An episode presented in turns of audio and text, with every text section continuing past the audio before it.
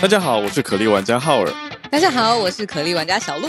原神启动，首款多平台开放世界游戏《原神》，点击下方资讯栏了解更多。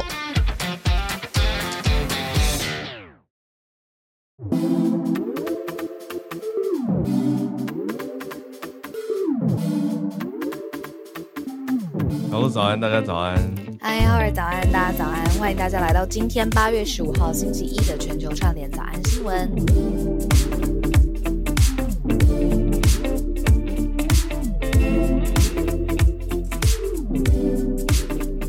我要讲的是 Google Lens。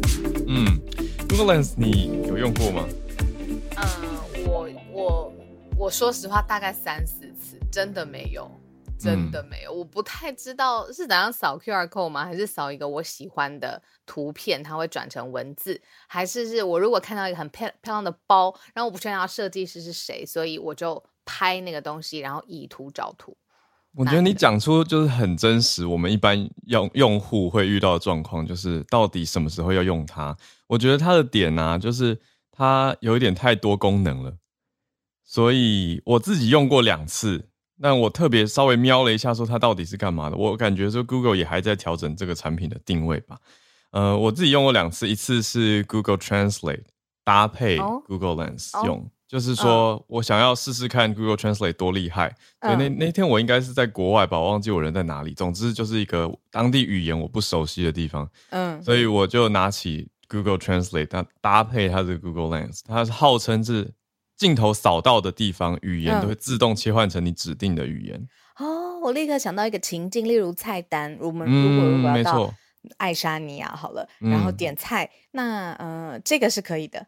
对啊，理论上，那那天我就觉得网络的顺畅程度非常的重要。嗯，那天我觉得是因为我的网速不够稳定，所以卡卡的。那是有一次，后来有一次是在台湾的时候，我看到 Google Maps 推播给我有这个新功能。就是说我可以把我的手机平举起来，平行找路，所以我就是因为有 Google Lens 啊，对，就是搭配 Google Lens，等于它用街景融，它融合街景去比对嘛，地图，对，所以你有时候走到巷子里面会想说这一条是哪一条，会想说会不会是定位不准，不确定自己走对巷子还是差了一两条巷子，所以这个时候你就可以拿起你的手机去照街景，那它这个系统就会跟。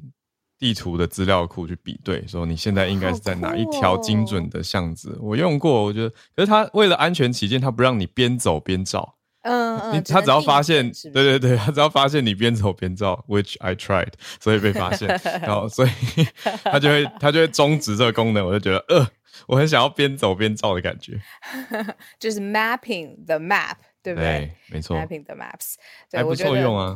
嗯嗯，好，那这是我们，你看我我的理解很浅嘛，然后浩尔再更深一层。可是最近最深一层，觉得会用、好用，而且解决他们课业烦恼的，是日本的聪明年轻人。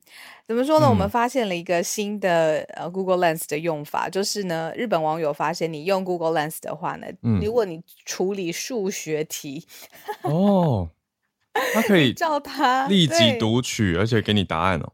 对，因为数学的那些公式啊，什么开根号啊、cosine 啊、加减乘除啊，那个是 universal language。对对，然后所以他们说，如果你有一个很复杂、复杂什么东西，太复杂了，对，太复杂，对不起。你看讲到数学，就一根线坏掉这样。如果有一个复杂的数学公式，你不想解也不知道怎么解，你就用 Google Lens 去拍它。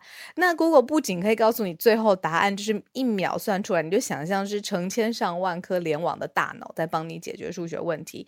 它甚至还有办法从它的搜寻的资料当中给你那个解法的过程。哦，还可以，所以证明题也可以。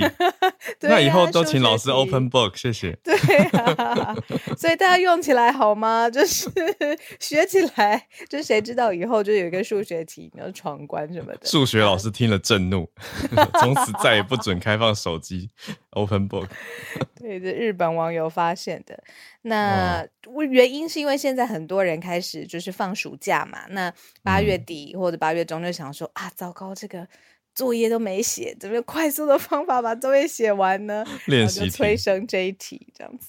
哦，哎，真的没有想过，哎，真的没有想过，可是又觉得合理。你看，它跟刚刚我讲的这个 Google Translate 的应用有一点像，就是即时文字或这里是数字跟符号的辨识嘛。嗯嗯嗯嗯。所以它就等于帮你做一个 Quick Search，而且搜寻完以后，帮你比对比较好的搜寻结果呈现给你，包括证明题嘛，数学公式的解答这样子。哇哦，对对，太厉害了。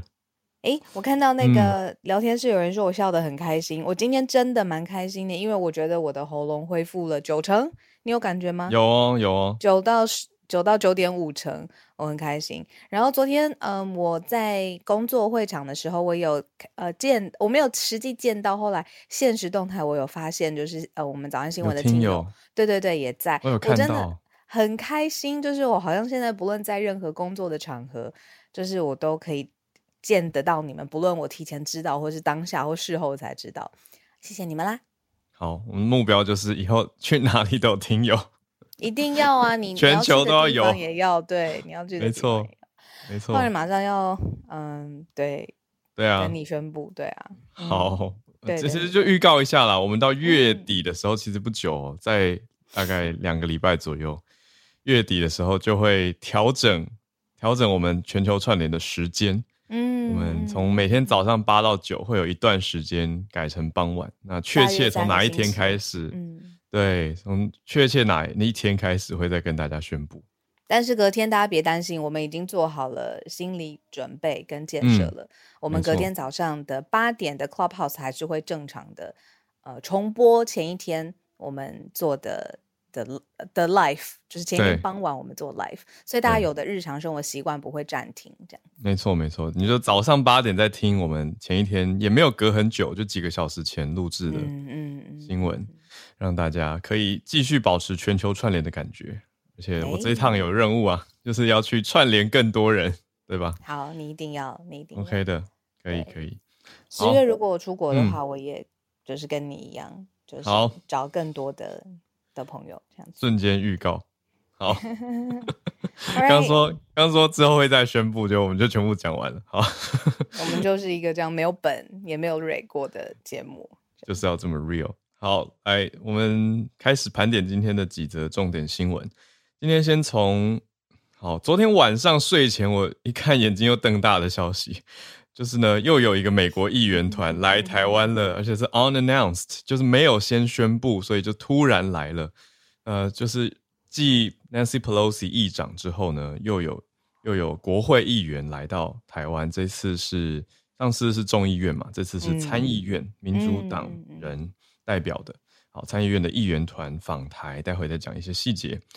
在晚上的时候抵达的。好，第二则则是南韩来到三星。南韩半导体重要的少主三星的少主，他得到了南韩总统的特赦。这个要从慢新闻追起啦。我们之前有跟大家介绍过李在镕啊，待会讲一下他的情况跟现在特赦代表的意义是什么。第三则则是香港的重大统计数据：二零二一年去年度总共十一万人出走香港，是有史以来最重大的一年。出走人数，我们待会来谈一谈原因跟现况。第四则则是南韩，继续又讲到南韩了。我们前一阵子讲到的江南区淹大水，大家应该有印象。那个这个雨呢，还没有停息它的影响哦，继续往南边影响了。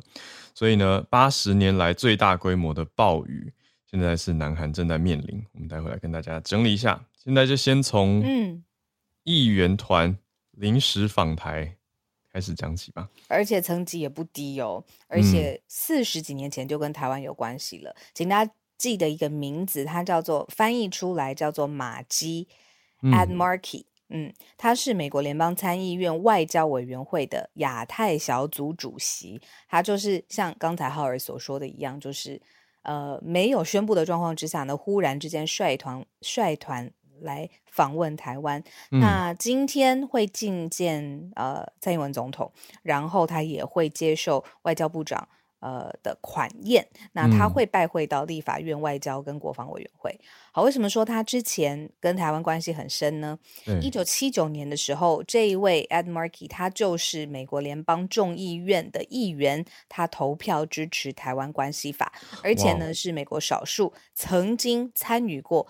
台湾关系法立法，而且现在仍然在政坛发挥影响力的人。那我们刚才说他是呃外交委员会当中特别关注亚太事务小组的主席，所以他不仅还有影响力，而且他的影响力是在亚太事务上。然后他忽然间又来到了台湾了，鸡皮疙瘩啊！你把这个历史一摊开以后，突然觉得哇，就一九七九年台湾 Relations Act，他是投票通过的人之一。那四十六年，他已经从政四十六年了。他最一开始一九七六，也就是在台湾关系法前三年的时候才当选，第一次当选联邦众议员。那后来连任了十七届之后，在二零一三年转战参议院，所以真的是政坛老手啊。那也是多年来有台湾相关的许多法案，其实也都有看到他的支持。像是二零零一年跟一三年的时候，美国国会有通过支持台湾参与 WHO 的法案，嗯，都有看到马基的名字在里面。对呀。那媒体怎么说呢？媒体就是说不为中国军演，就是说，哎，现在军演的这个状况，其实你说层层程度程度上、层级上，还有它的频率上，其实都是嗯，外交上面又又是一个新的高峰嘛。但他在这个高峰当中，美国真的是 make a point 呢，就是我不管你怎么军演，我要来，我就是要来，我是美国的政治人物、政治领袖，我有权利决定我要去跟哪个盟友做拜访。对，那有意思的是，我也一直在默默的看中国有没有反应，现在还没看到哎。从昨天晚上的各方报道就写说，China has not yet responded to this。嗯，我就想说，中国好像也在拿捏他们要用什么方式跟什么态度，对，来回应这一次的 unannounced。就中国应该又会不会又用了这个词“窜访”呢？因为我我我觉得这是这一次的新词吧，大概就是 Nancy Pelosi 来台之后，中国就冒出了一个“窜访”这个词。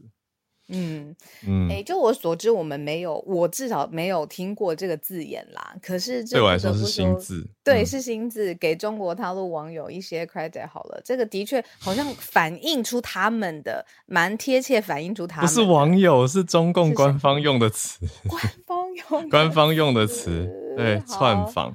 好啦，那他们我觉得这是他们外交辞令在塑造的一个 narrative。哦，一个因为串看起来比较坏嘛。很坏啊！对啊，对对对对对，所以才会看起来是要要要沆瀣一气啊，同声一气哈。不好意思，我不是沆瀣，是同声一气的意思，就是要要上下一心。这样子，对对对，觉得这个是恶意刻意宣，应该说造成轩然大波，在挑动两岸敏感神经的这些词汇嘛，才会用“窜”这个字啊，代表坏。那显然这个美方没有就是完全 translate 到，因为他们没有你，因为呢，佩洛西才来十二天，真的才来十二天。你说亚洲行整趟？对啊，嗯，呃，佩洛西来台湾十二天之后访台后，对啊，已经过十二天了吗？时间过这么快吗？哦天哪，好日子过太快，我怎么觉得 Pelosi 事情好像才不久前，已经两两个礼拜就这样过去了吗？OK，啊。哦，是日子过太快，好也是啦。好，总之呢，At Markey 这一团这一次待的时间就不会看起来不会像 Nancy Pelosi 这么赶，可是其实也是大概跨十四号到十五号，也就是从昨天到今天。哦，也是很赶呢，这些人就是一天的这种 stop by。嗯，对啊，那会访蛮多地方的。嗯，所以大家就再继续看看，我觉得两岸现在敏感的状态，嗯，跟各方的反应，嗯，好，来到第二题，讲一下这个真的是三星。嗯，我觉得我一直在克制自己用就是韩剧或冲突性的元素来看韩国的政坛，就是不要让它那么戏剧性这样子。但是我真的觉得很多高潮起伏会在韩国政坛发生。今天会发生什么事情呢？今天是十五号嘛，那是南韩的光复节。那现任的总统尹锡悦他要实行一个总统的特赦豁免权，就赦免权。他有一千六百九十三个人符合就是这种特赦啊，或是减刑啊，他呃赋权就是把他原来没有的权利重新赋予给他。那其中这里面这是他第一次实行特赦哦，其中这里面最特别的一个人，就是现在南韩他们非常注意的民生经济的方向，希望可以。复职三星电子的副董事长李在镕，他不仅是他的缓刑期限结束，他还要复职，就是不止就是缓刑没了，然后他还要直接立刻回到他的公司当中。对，所以就可以显示出现在发展半导体哦，是南韩的护国神山，就是三星嘛。那李在镕他现在要复职了，这个是今天尹锡悦他实行他的总统特赦权当中最 high profile 的一个人。对，而且今天八月十五号对南韩来说是一个庆祝节日，是叫做光复节，纪念的是一九四五年的八月十五号，就是这么多年前的同一天哦，是二战对日战争胜利的纪念日啊。所以对南韩人来说，这就是日本殖民时代的结束，所以也是特别的意义。那也是为什么在这个日子八月十五号才会宣布特赦。可是像小鹿刚讲的一样，一千六百九十三名所谓的经济刑事罪犯，嗯，当中有特赦、减刑啊、复权、恢复权利等等这些面向。那我们来介绍一下李在镕好了，他当初呢是因为朴槿惠大家都有印象嘛，就是他的什么闺蜜干政，这个是南韩当时算是政坛上面历史上非常大的一个。黑暗的时期吧，就是父亲会，事情很动荡，贿赂案也让南韩总统就是又入狱了这样子。那当时李在镕他就是陷入这个贿赂案的其中一位，呃，定验呃罪犯已经定验的这个呃被告这样子。嗯，那他服刑大约两百零七天。嗯，一快要一年的状况之下获得了假释，然后假释的状况之下，第一次假释也是国家疫情之下的经济状况很动荡。我记得我们早安新闻有说过，就让他在家获得假释这样子，对，啊，但限制他的相关的从业五年的时间。那显然现在这个力道还是不够了，现在他要直接回到集团当中。嗯，那外界就会有各种声音啊，因为李在镕自己对外公开已经表示说，今后会竭尽全力的为国家经济发展贡献力量。大家如果要类比的话，就是假设台积电有人有事情，但是经过特赦之后，就说我会继续回到台积电去服务国家的这种感觉。那现在李在镕他就直接对外是呈现这样子的姿态，那他说会尽企业家的责任，继续持续的投资，还有。就青年增加青年就业的机会，来回报国家国民，而且跟大众道歉。所以这是李在镕他对外呈现的说法跟想法。那现在大家就还是在看的是说，哎，那本来那个五年内限制就业的惩处，是不是也在在这一次的特赦当中获得赦免？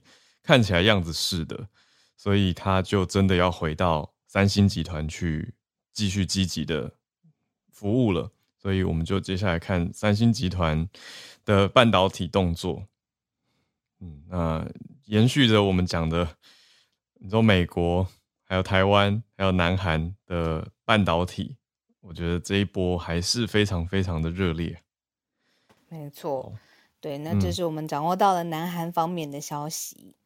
继续来看我们，对。我跟你聊一下，就是啊，就是诶，十年之前我在香港的时候呢，认识两位，就是非常算照顾我的前辈跟大哥哥吧。那他们就是这十年来就一直都在香港工作打拼，一位是在学术界，一位是在金融界这样子。我不知道他们今天有没有来听，其中有一位应该常常偶尔时不时会来支持早安新闻。嗯，那最近呢，我就跟他们在台北见到面了，就是刚好是你知道日子真的是真巧。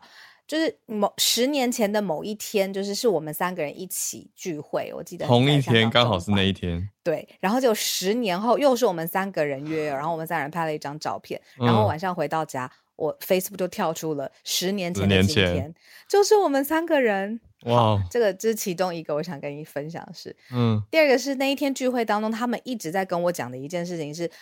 十年之前我们在香港的时候啊，就是到处都是人挤人。你就是假日尤其你去到了什么旺角啊、什么深水埗啊这种地方，真的是你知道摩肩擦踵有这个。我有去过深水埗，有一天去跟一个朋友在那边约吃早餐，人超多。对，真的人超级无敌多，然后你就会觉得去周末就很阿杂，因为人真的 不舒服嘛，这是会让你比较焦躁一点。所以很多在香港呃在地生活工作的人，就是六日他们会选择，如果经济条件允许的话，他们就出国，然后等到周一到周五再回来好好奋斗这样子。嗯，但是呢，最近他们跟我说。现在香港呢，像整个城市像是一个巨大的松烟，说到处都开了新的咖啡厅，然后有文艺气息，然后人竟然没有那么多了。然后呢，香港人因因为以前要服务的客人很多嘛，你记不记得他们那个？呃呃，小食摊或者是食堂，他很容易把那个饭菜就甩到你面前，你要吃就不吃。他那个服务就是没有做到最后一里这样子，因为他真的很忙。这个换位思考，我或许可以理解这样子。但他们说现在因为人少了，那个服务那种大声嚷嚷，那种把菜丢到你面前，然后菜还洒出来一点，已经很久没有见到了。然后他们说现在 香港超级舒服。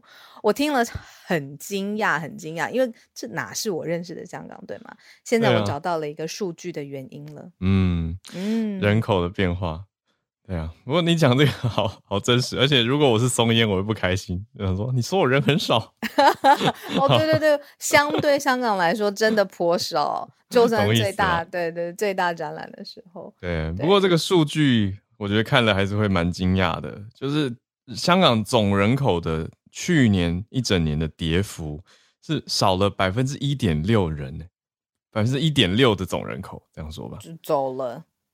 对啊，十一万多。对，你说总体七百万的话，十一万其实是一个嗯具有重量性跟指标性的意义吧。嗯嗯，然后严格说起来，其实如果精算的话，算起来是十二万一千五百人呢。对啊，这样啊。对啊，嗯，我看国际媒体很多都在用 “once shining” 这个字来形容香港，哎，等于是我们这一代见证了一个城市它在国际啊视野当中的变化，对吧？嗯嗯，对啊，它曾经闪耀过的，对对，这边的计算，刚刚讲那个十二万是临时人口啦，所以如果真的用嗯。香港政府的统计处，他去计算说，到底有多少居民离开香港？居民离港的话是十一万多，没错。嗯，对。那这边讲到的，当然也还是包括了外籍人士跟其他非永久居住的人士。可是总体来说，减少的原因，大家就在推测。嗯，很多有包括自然减少，比如说死亡人数多于出生人数。嗯，等于说，你看疫情也是一个原因啊。那另外一个原因就是。对于政府的管制，就香港官法，对吧？对对，觉得太紧缩了。媒体啊，然后抗议人士的逮捕啊，但我听到最最辛苦的，就是让大家真的得走的是，呃，防疫政策。嗯嗯，香港很多金融业就是跨国企业的协调协作，大老板们，你不要说最大的大老板，C level 等级。飞来飞去，这个在于香港金融城市来说是一个常态。那你看，在这个星期之前，都还是七天酒店强制 quarantine，对他们来说，这个是一个非常没有效率的。所以很快总部就把呃一一个人或者是一队人、一组人直接就拔到新加坡，这个是其中的一个原因。这样，嗯嗯，对啊，这个影响蛮大的。可是我听过一个很暗黑的说法，跟你分享。他们在做一个城市的换血。你如果真的没有办法呃接受这个城市未来的走向或者他们的政治的立场的话，那宁可走。你的意思是这一切都是在规划中，就是你就去新加坡吧，你就出走吧。对对，留下来的人就会留下来，我们就会变成我们要的城市了。这样对对中对中方来说，这就是一个城市的换血的一个过程。对呀，那这样过程换血过程中最痛苦的就是。那些内心想向往其他地方或向往更更自由，可是却留下来的人呢？嗯，对，完全的正解，百分。对啊，啊，不知道这个很暗黑，可是我觉得蛮合理的耶。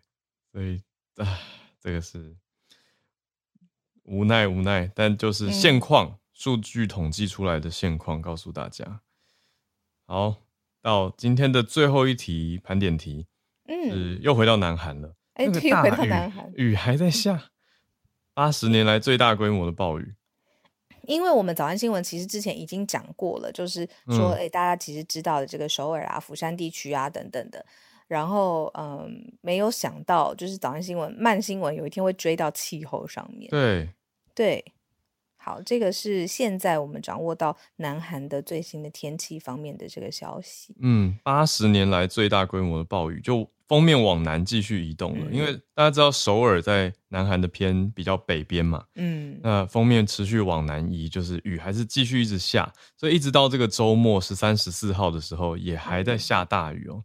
就暴雨还在持续，而且有造成十多人往生，还有六个人失踪，还有七千多个人被迫要离开家园，因为那个雨是淹到盖过非常多建筑物的的地步。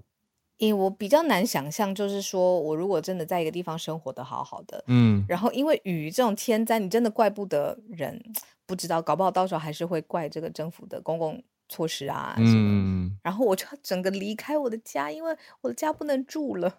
对啊，这怎么会在现代发生？没了。对啊，还是还是不时会有这样子的情况啦。对啊，只是说看到在南韩这种六千多个私人住宅，还有九百零几个公共设施，所以加起来七千多人必须要离开嘛。嗯，对啊，对啊。那当时对，从从八号的时候就开始了。那个时候是父亲节，台台湾的在过父亲节的时候，南韩在下着大雨。那时候跟大家整理的，可是一转眼明明就已经过了一个礼拜，可是这个雨还在持续。嗯，一九零七年以来的最新记录，不要说最新，讲好像很开心一样，就是。呃，新高点就是累积的雨量这样子。那气象厅的厅长就特别出来，这真的不是韩剧。气象厅的厅长特别出来说，这真的是罕见。然后还说，哎，到底为什么会有这样子的原因？下这么久的暴雨，连这个厅长他都说，嗯，可能除了气候变迁的因素之外，还无法目前无法解释暴雨的成因。那就是气候变迁了。目前的答案，就目前。对呀。好，这是南韩的消息，希望这个大雨赶快平息啦，让大家的生活回归正常。那么多人受到影响，这冲击很大。好，那我们就来对八点三十八点三十分进到全球串联的时间。嗨，大家要准备起床或者是出门，特别注意喽。对，时间八点三十。嗨，我们的两段式闹钟功能。我今天早上差一点就是。就是要睡过头，今天颇累，但最后一秒还是睁大眼睛，然后就看哇，超多讯息，这样立刻一秒醒过来。但声音很好，耶，我很开心。你不知道那那一阵子就是没有声音的时候，我工作我真的好好挫折，我一句话没有办法讲完的时候，辛苦了，好挫折。可是你真的很猛，因为你也没有停止工作。我没有办法，对呀，我没有办法。那那天录影就是我要咳嗽，我就你也知道录影就十几个人，我就说请大家暂停，然后大声的咳完，然后再继续问一个问题，这样子。对，太辛苦了。好，看到来邀请了几位朋友上来。好，这位猪猪所关注到的是，我也看了觉得很触目惊心的消息。猪猪早安。啊啊，哈维早安，小鹿早安啊，小鹿的声音没有问题的啦，有问题的声音是我这个样子的哈。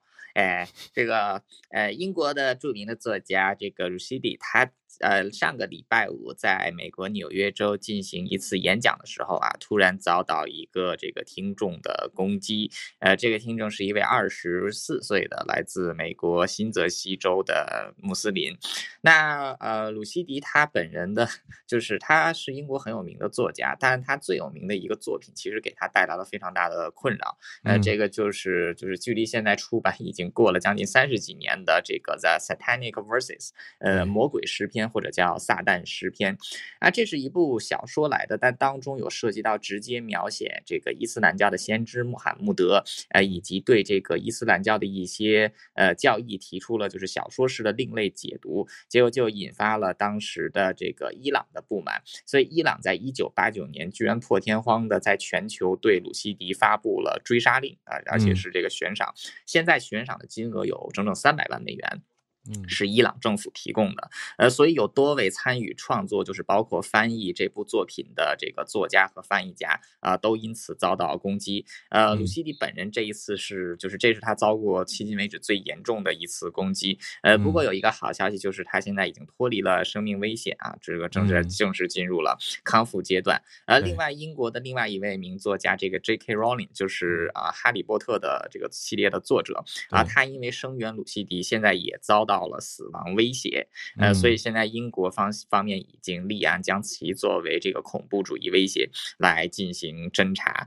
那当然就是在西方的法律里，类似的这种就是对宗教进行呃一些另类的解读，这个是尤其是在文学作品和小说当中，呃，是完全属于这个言论自由范畴的。虽然会引起一些争议，比如说像这个之前丹布朗写的《达芬奇》这个《达文西密码》当中，也有对这个耶稣基督，就是都把耶稣基督给写出有老婆有。孩子来了，对，呃，但是也没有受到死亡威胁，呃，所以这件事情在西方来讲是这个完全不能让人所接受的。嗯，这条新闻就是这样。谢谢，谢谢猪猪。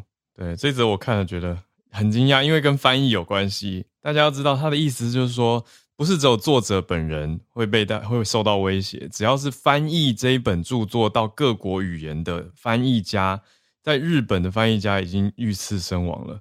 所以我就我就赶快去看了一下各个国家的翻译版本如何，还有大家的状态，就觉得嗯，这个真的是触目触怒到了当年的伊朗政府。不过当时是何梅尼他所发布的，但是到了几年前，其实英国政府曾经庇护过鲁西迪十年。那鲁西迪当年当那期间就是用假名过日子，后来伊朗政府算是对外撤销了这样子的死亡威胁跟追诉。所以后来英国才没有再继续保护他，他才到处自由的去演讲。可是这次在纽约一个非常公开的场合，遭受到这样的攻击。现年已经七十五岁的他，我看了也是蛮担心的。那现在是还好，就像刚刚猪猪讲的，已经是不用呼吸器，好像恢复比较稳定的状态。好，那我们再继续连线到北加州 Charles 老师，参议院通过这个重大法案降通膨法案。Hello，啊，好早，小鹿早，对，就是跟大家这个啊 update 一下，最近除了这个很有就是比较大家比较关注的晶片法案之外，就是还有这个降通膨法案。那这个名字其实还蛮这个简单粗暴，说降通膨。不过其实这个比较像是一个叫所谓的 rebranding，就是说，嗯，就是说旧酒装新品吧。就是它其实是去年的这个拜登他所提出来这个 Build Back Better 这个啊这个叫重建美好法案里面的一部分。那从去年这个重建美好法案，大家如果还记得的话，是六，高达六兆。那时候提出来的时候，就是很多这个共和党员他们就是坚决反对。后来这个去年这个啊，B B B 这个 Build Back Better，他就把它拆成两个部分，一个部分就是基本基础建设，基础建设就是得到一些共和党的支持就过了。那另外一个部分就是这个部分，就是呃，就是比较像是绿能啊，或者在这个医疗方面的这个啊，这这方面的这种这种条款，就是比较多争议的。那这个部分就是也是通过了，现在就是大概价格大概是七千，有高达也是高达七千亿，也是很大的。那这个里面包括什么呢？就说是包括一些这个，主要是两个部分，一个部分就是三千七百亿的绿能法案，就是包括电动车和环保房屋的补补贴，还有税的减免，这是最大部分。那另外一部部部分就是扩大这个呃奥巴马健保，就全民健保，还有降低美国医疗保险的处方签的价格。那这个法案其实跟就是对美国民众来讲，就是说可能接下来看到这个联邦电动车的补助还会继续延续。不过他这次就是加入一些这个啊排付条款，就是说如果说你的呃年收入这超过某一个程度以上的话，这样就是没有办法得到这个补助。那还有另外就是说，对于一些慢性病的民众或是有高额的这个处方签或是医疗支出的民众，会得到一些帮助这样子。那这个很多人就说这个根本跟 抗通膨好像没有什么关系啊。对呀，这个名字。嗯，对，就是说比较像是一个，就是 就是所谓的 rebranding，就是说只是换一个标签而已。不过就是说他们是呃支持的一些议员，就是说哦，这个可以长期来讲的话，可以呃这个能源自主，可以这个或者说你的这个处方签的这个价格会变低。那这个就比较像是一个嗯换成一个比较吸引人的名字而已吧。不过这个就是已经通过在呃参议院通勉强这个五十票五十一对五十票通过，然后再这么惊哦。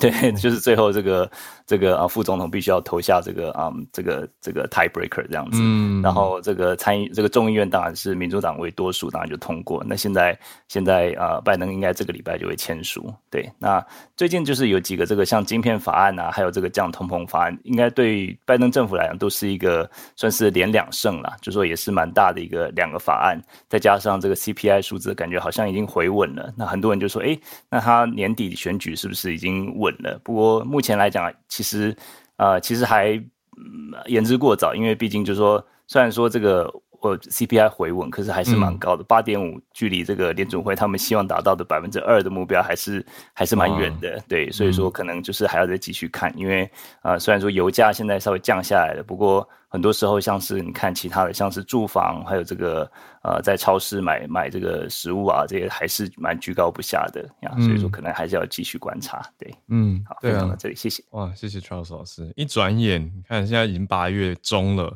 十一月就要期中选举了，是真的蛮近的。对啊，所以持续继续关注。谢谢 Charles 老师。那我们再继续连线到江冠宇医师，江医师，我前两天才见到江医师本人，相见欢。医师早安啊，OK，好早，小鹿早哈。那个我今天早上来讲这篇新闻，因为主要是看到哈，那蛮多 engineering 相关的报道都要报道这一篇，然后所以说要跟大家分享。这个是说，哎，好像这个我自己下标，就是说哈，细菌好像也有快筛情况。它的原标题是在那个美国 MIT 哈，他们的研究团队说，哎，他们在细菌、原核生物可以。可以说有一个标，可以说哈，将那个病毒的蛋白哈标志标志性的把它侦测出来哈，然后有被有有接触到这个病毒蛋蛋白，它就会触发 apopto 呃 apoptosis 哈，就是细胞自我凋零，来免得有更多的传染这样子哈。那他是说哈，在细菌以及说古细古细菌以及其实也就是说统称为那个原核生物的部分哈，它会有一个哈那所谓的 standard APTnase 哈。然后辨识出说那个细那个辨识出它要入侵那些是入侵病毒的不对对对不起入侵细菌的噬菌体就是所谓的病毒哈。那它们的那个一些特别的蛋白序列。那这些蛋白序列呢通常都是那种那个啊有一些啊有跟核壳异蛋白连接的所谓的 portal 哦这个部位以及说哈有那个在嗯我们说。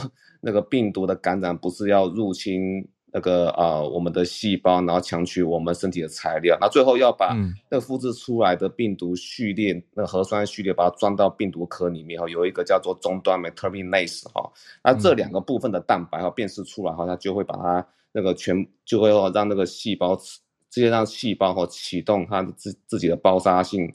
程序哈，让自己死掉这样子，免得说族群更大的一个感染啊哈。你的意思是说，这些细菌它会自爆，它被碰到以后，它避免更多人受害，它就自爆，对，它就自爆给你看，有点像那个特务部队这样子啊，后它被抓到了，他就自己自杀这样，就把那个藏在嘴巴里面的毒咬破这种感觉。对对对对，因为这个这个研究之前比较特别的是说哈，那我们之前那个如果会启动这个细胞呃。对那个不管是那个细菌哈，或者细胞哈，它它自己会自己死亡的程序，上是接触到人家的那个核核酸序列啊，这个比较特别哦，它是接触到蛋白的部分哦，好，接触到蛋白部分就很快就启动，然后呢，而且这个是在各个那个真核生物及原核生物哈都有这样的一个通用性，然后不会分物种，然后对于说你。你辨识到刚刚讲的那些那个特定的呃病毒的蛋白哈，其实也不分病毒的物种，以及好像我们的快筛一样哈，其实到现在欧米孔到已经毕业点几了哈，都不会有所谓的免疫逃避的情况，跟这个状况很像了哈。嗯，那分享出这个呃新闻哈，那其实那个他的那个研究人员哈，有有个叫 MIT 的教授张峰哈，其实这个人也蛮特别的哈，他就是之前在二零一九年后那在那个基因编辑技技术哈，也就是说哈，把可以在体外哈将那个基因哈，那不正常的基因把它剪断之后，再补上正常人的基因，让遗传疾病治疗成为可能哈。那他这个专利技术其实跟加州大学那个 Jennifer 哈，那到 Jennifer Downa 哈，那其实专利权争争到 现在，其实大家可以上网搜寻，还蛮精彩的。嗯，对对，大概先分享到这边，谢谢。哇，再来研究一下，谢谢江医师。带来这个 MIT 的消息。好，那我们再继续连线，也是我前几到的俊伟。今天又线上见了，俊伟早安。啊，嗯，我今天分享的新闻是我刚刚才找到的啦，因为我想说分享一些比较太久没上来了，有点紧张，所以我想说分享一个比较轻松的新闻，就是韦伯望远镜已经可能发现了最遥远的已知星系。那大家可以知道一个很浪漫的想法嘛，就是说我们看天上看到的星星，其实都是很久远以前发出来的光。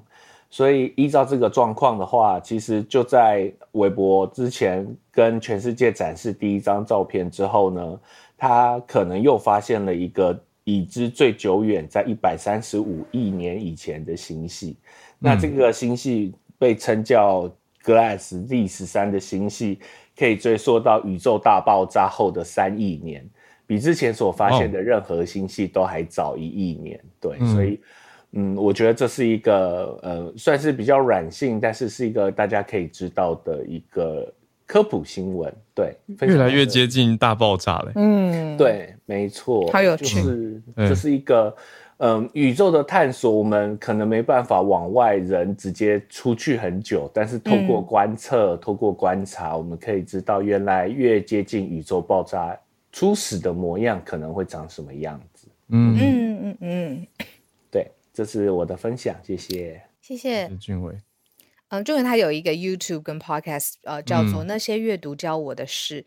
嗯，目前已经到嗯八十三集吗？哦，已经就是已经有很一些规模了。那大家也可以想要了解更多的话呢，来搜寻。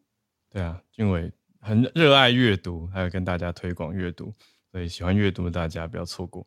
那我们再继续连线到芭比，芭比今天。这个是这个是什么动物？看不太懂。芭比早，小鹿好，嗨 嗨。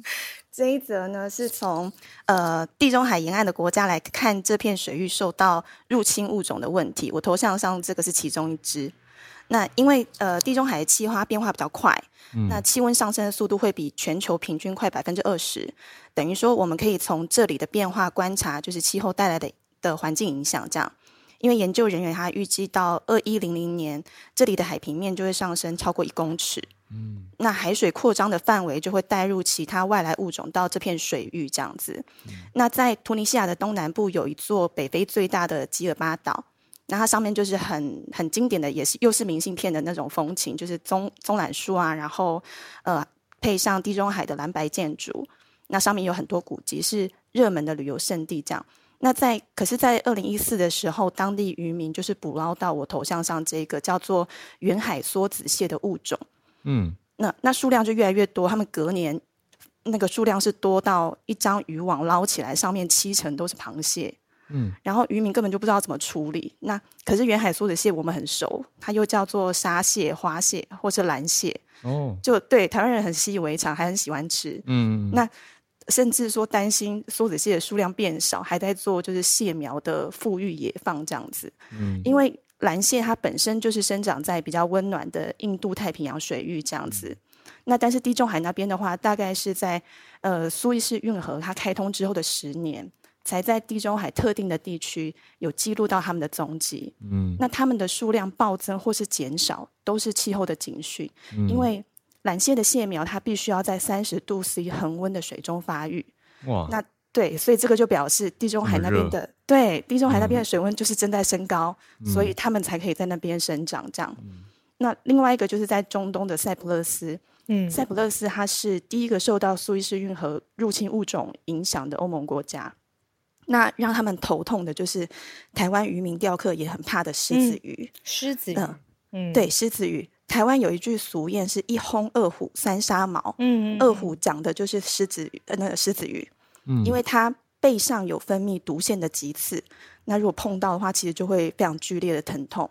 所以在当地二零一七有启动一个防止狮子鱼入侵的项目，那主要就是要了解环境生态的变迁，然后还有创造这些入侵物种的商业用途，因为。外来物种会让当地原生种的生态产生很大的变化，嗯，尤其狮子鱼它真的是生猛海鲜，它不挑食，然后食量又非常大，繁殖力又强。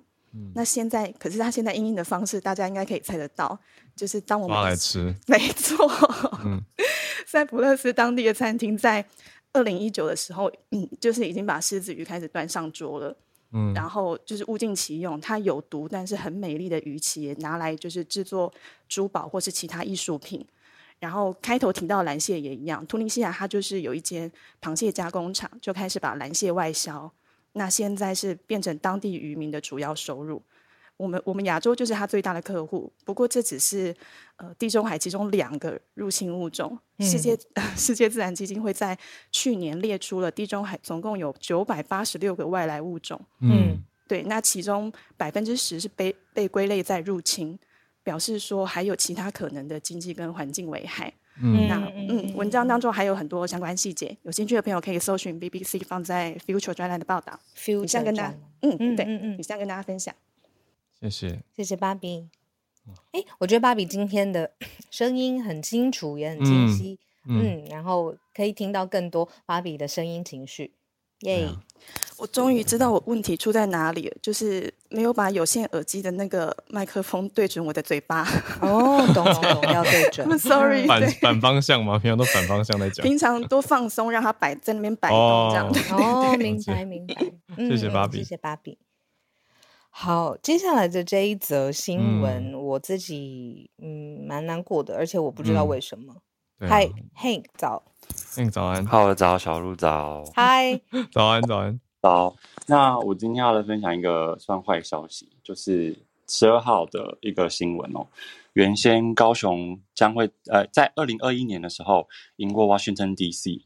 抢下由 Interpride 授权的二零二五年世界同志游行 World Pride 的主办权，但是在上周五十二号的时候传出一个坏消息，就就台湾方这边的筹备委员会呢发布声明宣布停办。嗯那我们先来了解一下呃 Enterprise 这个组织好了。那它是起源于一九八零年代的美国德州，那后来呢成为一个国际性的支持 LGBTQ+ 相关权益的组织。那全世界有来自七十国，超过四百个游行组织加入。那自西元两千年开始呢，每两年会在嗯各个会员国或地区内的城市轮流举办一次世界同志游行。那目前呢，二零二三年的主办城市为澳洲的雪梨。嗯好，那为什么会停办呢？目前停办的原因众说纷纭哦。嗯嗯，我整理了一下各大媒体的报道，包含半岛电视台以及嗯路透社的的报道，还有台湾媒媒体的报道，供大家参考。那目前各大媒体以及筹办方呢，皆皆将苗头指向了 Enterprise 官方不接受台湾方以 Taiwan 的名义举行，那嗯应以嗯该承办城市为名。那这件这样子一个嗯。传统呢是一直以来是 World Pride 的传统。那这次高雄承办的游行的命名方式呢，从去年嗯接下了主办权以来，一直与 Enterprise 多次协商。那嗯，中华民国外交部也曾从中去协调，希望能够嗯达成我们最想要双方都能够达成的方式。那这是一个原因。那另外可能的原因是，嗯 Interprise 也就是刚刚讲过的授权方，那曾因为筹备能力，嗯，高雄这个城市的筹备能力是否足够而提出质疑。嗯那其实，即便台湾有相当多国际呃筹办国际活动的经验，但老实说，其实大部分都集中在北部。嗯单就高雄本身来说，室内的旅馆数以及高雄同志游行的承办经验，其实需要更多资源投入的哦、那为了提高量能呢，以接纳嗯。更多的国外来自呃来自于世界各国的参与的游客，那这次高雄同志大游行联合了北部的资源，也就是台嗯。湾同志游行，那一起组成了嗯整个一个大的筹备委员会。就是努力啦，往这个方向继续努力，这样子要嗯。达标。嗯。对，没错。那在这样的合作之下呢，原本的高雄 Pride 二零二五就不会只是在高雄本地举行，而是会有所谓跨城市的交流。那这样子呢，就会变成一个呃晋升为全国性的规模。对那为此，对，那为此筹办方呢就想将这样子一个理念带到我们的活动的名称。那这样子反而会将原先 Enterprise 的传统，也就是主办方希望以城市为名的游行，改为以 Taiwan 为名的游行，也就是嗯 Taiwan Pride 二零二五。那也就是我现在那个 bio 上面的 logo。嗯那根据台湾方的说法呢，经过多次磋商之后，Enterpride 有同意使用嗯台湾 Pride 二零二五这样的一个名称，但后来对在上周五的时候，嗯发表声明稿嘛，就说嗯台湾方这边发表声明稿，就是说 Interpride 却又执意应该要以高雄 Pride 的名义去举行。那最终呢，双方的协商破局，那台湾方最终决定停办。那目前 Interpride 还没有做出任何的官方声明哦。那针对此事件，外交部是表示深感遗憾。那其实，嗯，无论姑且不论背后破局的真正原因，那因为这样的一个这次的这个事件，日后台湾是否能够再承办相关大型国际性的同志活动，那将会是一场挑战。以上，谢谢。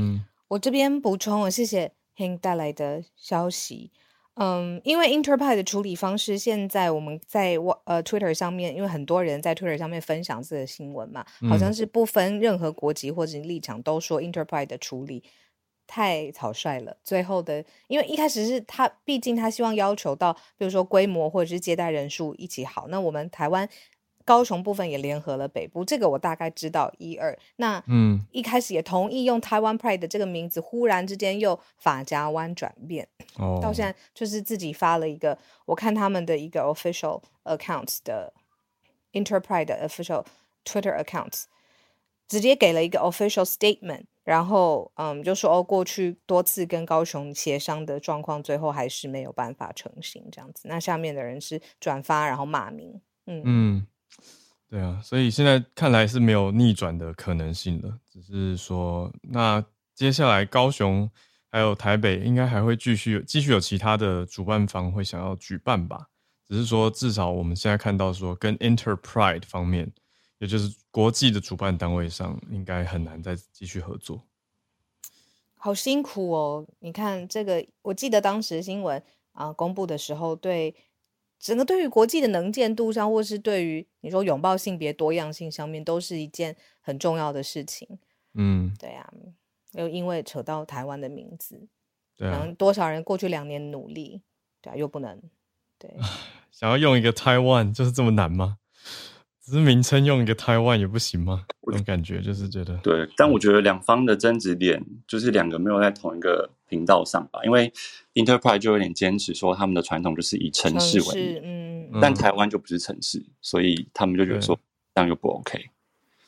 那台湾也不愿意不愿意就是用高雄，因为我们不只有高雄在办，所以对也会到北部，我记得对。那不能用高雄 Enterprise，呃，不是高雄 World Pride，高雄 Plus，你就想的跟我一样。高雄 Plus，对呀，不行吗？哎，就觉得最后破局，对，嗯对。哦，高雄人觉得难过。你看那个聊天室说蛮有趣的，强调包容的活动。嗯，草率的部分，包容，嗯，没办法包容，自己出尔反尔。对呀，是有全世界的 gay 来参加这个活动吗？就我理解是的。对吧？对对啊，对于你看观光经济，然后交朋友，even 都是一个很盛大的活动，这样。二零二五，嗯，两年一次。对，嗯嗯嗯，谢谢，谢谢 Hank。哦，我看到了啦，这是刚刚大家传给我的聊天室，有人说，因为 Enterprise 现在申请成为联合国的咨询地位，所以才建议说，现在 Taiwan 这个名义来举办二零二五呃 World Pride 是不适合的。嗯嗯。OK，好，这个是我们嗯，谢谢 Hank 来掌握的消息。那今天我们最后邀请到分享的朋友是，嗨，我不太确定怎么呃嗯 pronounce，对对对，你的名字可不可以教我们？嗨，你好，早安，早安，小鹿在，早安，浩儿早安，我叫 Ui，Ui，嗨嗨，哎，第一次上来分享。欢迎你，我是想要分享就是关于香港人二次移民的事情，就是其实，呃，就是今天的新闻是说十一万的香港人离开，二零二一年离开香港，对，但其实，嗯，因为我有一些朋友已经从香港移民来台湾，那他们是从台湾再二次移民到英国或是加拿大等其他地方去，哦，这样子的原因是因为。呃，他们说台湾政府最近在紧缩一些移民政策，嗯，就是说，嗯，他们来了以后要拿到身份证，大概需要一年的居住，那可能是投资移民或是呃专业移民这样子。嗯那但是专业移民的部分，譬如说像嗯很多香港人来到台湾之后，然后呃他想要申请，譬如说他是护士，想要申请移民的时候，专业的对，那政府是说，哦，因为你要一些证照。你要先考到一些证照以后，你才可以来申请台湾的专业。但是这个证照它必须要考取到台湾的学历，那香港的同等学历他们是不承认的。嗯，对，所以这些香港人他们就是呃，也想尽办法去去做，就是专业的申请，或是想尽办法要去考试，但是呃，香港呃，就是考试的单位又说，因为他的身份，所以没有办法考试，就有点回圈。嗯，对对对，所以最后他们在资金耗费完之前，只好就是赶快离开台湾，那去前往去移移民去英国或是加拿大，这种就是呃可能要待上五年不一定，因为英国的法规比较严格，他可能要待到五年以上才可以去申请永久居留。可是哦呃不像台湾，因为台湾的法规是一直改一直改。他们嗯先来到台湾的时候还没有这样子的法律，等到要申请的时候，过了一年要申请的时候，法台湾说哦要加了这个法律，这样子类似的状况。嗯，对，所以他们会说在来台湾很喜欢台湾，然后很想待下来，可是不知道呃要等到什么时候，因为台湾政府的法规每次都在变。嗯，所以会有一点点不确定感，所以他们觉得不是因为像最近的中国就是呃这种呃演习的活动令令香港人害怕，因为其实香港人也很习惯在中中国这样子的恫吓之下就是成长生活，可是却因为台湾的法规的关系，造成他们必须要二次移民到其他国家去嗯这样子的状况。嗯对，就以上分享。谢谢 U E。我看到在有一个自由亚洲电台，其实不久前也有报道这件事情，就是说申请的时候才被告知要重考专业执照，可是同时又学历不符，所以被拒绝要求，所以 U E 反映他身边朋友这些状态不是少数。嗯，对，那其实因为我朋友他们其实呃来台湾是有他们自己的专业，那他们嗯是有经营公司，其实他们后来也有在 YouTube 开一个就是 channel 这样子，那嗯就是刚好他们在上个礼拜发布的呃新的影片里面就有讲到说香港人离开台湾的原因，哦这样子。哦，好，谢谢 U E 分享这个现况。好，U E 听起来好像在外面。对，对，我在外面在上班路上，谢谢你，谢谢。因为我先把你的那个麦克风，嗯，谢谢，谢谢。谢嗨谢，好，呼，今天九点，你听我们今天大到我的串联呢，对大串联，谢谢大家，谢谢大紧家。绷哦，哎待会马上。不是，我觉得重点很嗯。猛，我觉得是今天礼拜一大家很有精神，对，带来很多消息，很棒很棒，谢谢大家。然后预告今天浩儿跟我会有嗯紧凑的一天，对对？没错。晚点家里见哦。哦，对，我要带东西过去。对我所有的朋友 哦，好好好好，我又所有的在公开开会对就是晚上呃，待会不是晚上，待会集合小鹿家 没错，好，我们在呃今天的工作在现实动态再跟大家分享，所以记得 follow 我们的 Instagram 全球串联早安新闻。好那我们也要记得发文 有有有有有有有有。好。好。忙到没时间发文。好谢谢大家啦。那我们就明天早上八点继续串联就明天见。大家拜拜。